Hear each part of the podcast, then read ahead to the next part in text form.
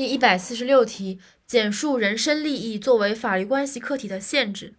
人身利益作为法律关系客体，主要有三点限制：第一是身体，第二是是否有呃，第二是合法和合公序良俗，第三是依法进行。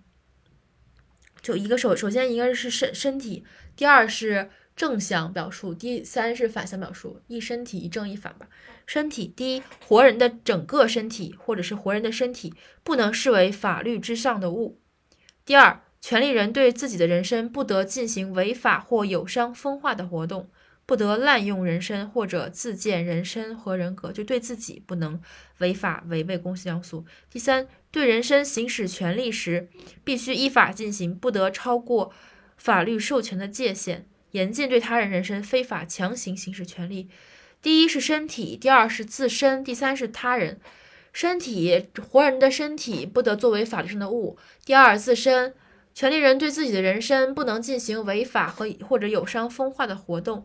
第三，对他人，对人身权利行使，对人身行使权利时，必须依法进行，不得超过法律授权的界限。总共三点。